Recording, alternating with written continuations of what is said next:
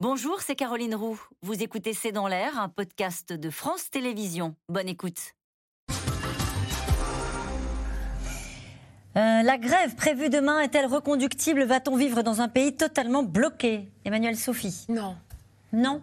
Non, non. Alors, on regardait les communiqués de la RATP, euh, trafic quasiment normal sur toutes les lignes. Je ne vais pas vous le réciter quand même. Bah si, euh, voilà. et problème plutôt surtout euh, les interconnexions. Sur la SNCF. voilà. Donc, et surtout bah, les trains du quotidien, comme on les appelle, donc plutôt les, les TER. Donc non, ça va pas être un mardi noir, noir, noir dans les transports publics. Par contre, sur la fonction publique, l'école, les lycées professionnels, puisqu'il y a une, voilà, une conjonction de secteurs comme ça qui, qui entrent dans, dans la danse. Oui, voilà, mais ça va être, ça va être sporadique, quoi. Hein. Euh, euh, voilà. Après, aujourd'hui, moi, je crois plus à des grands, grands mouvements comme ça euh, qui partent d'un point de vue de mots d'ordre syndicaux, etc. C'est voilà. Pour moi, c'est, on est plutôt dans faire une démonstration de force vis-à-vis du pouvoir et vis-à-vis de ses, ses propres militants. C'est pas le début des gilets jaunes. D'ailleurs, ils ne sont pas partis euh, avec les syndicats et avec les partis politiques.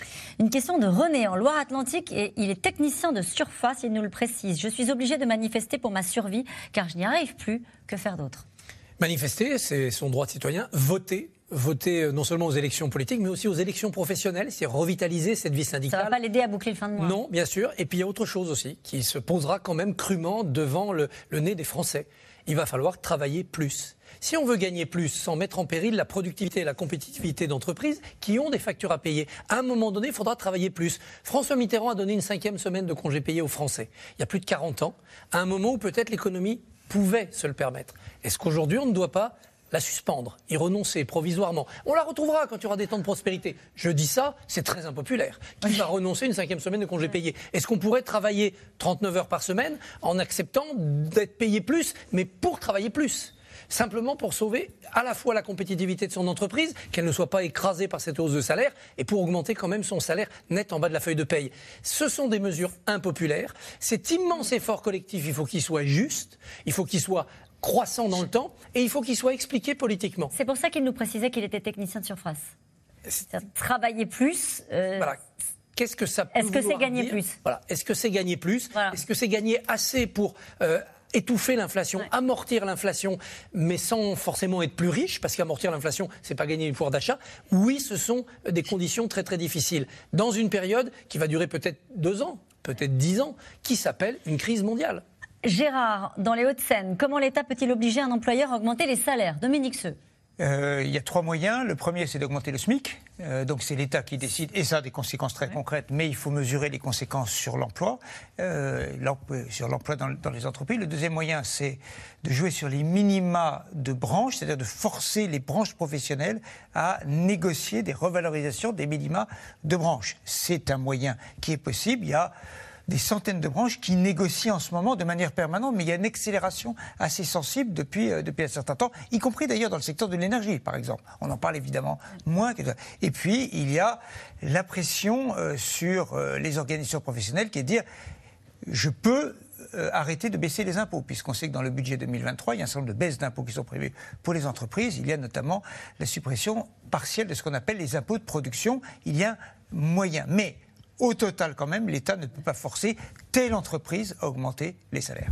Et, oui, et il peut aussi euh, décider de réindexer les salaires hein, sur euh, la courbe de l'inflation, ce qui se faisait jusqu'en 83, ce qui a été euh, supprimé. Et il y a une petite musique qui monte, surtout à gauche, et côté syndicat, évidemment, pour redemander, demander à nouveau une mesure ponctuelle d'indexation des salaires sur l'évolution de l'inflation. Ça voudrait dire que pour tout le monde, les salaires augmenteraient de 8% voilà, Alors la, Belgique le fait, la France le faisait jusqu'en 1982.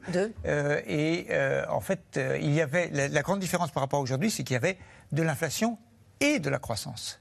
Et, donc c'était une situation un peu différente.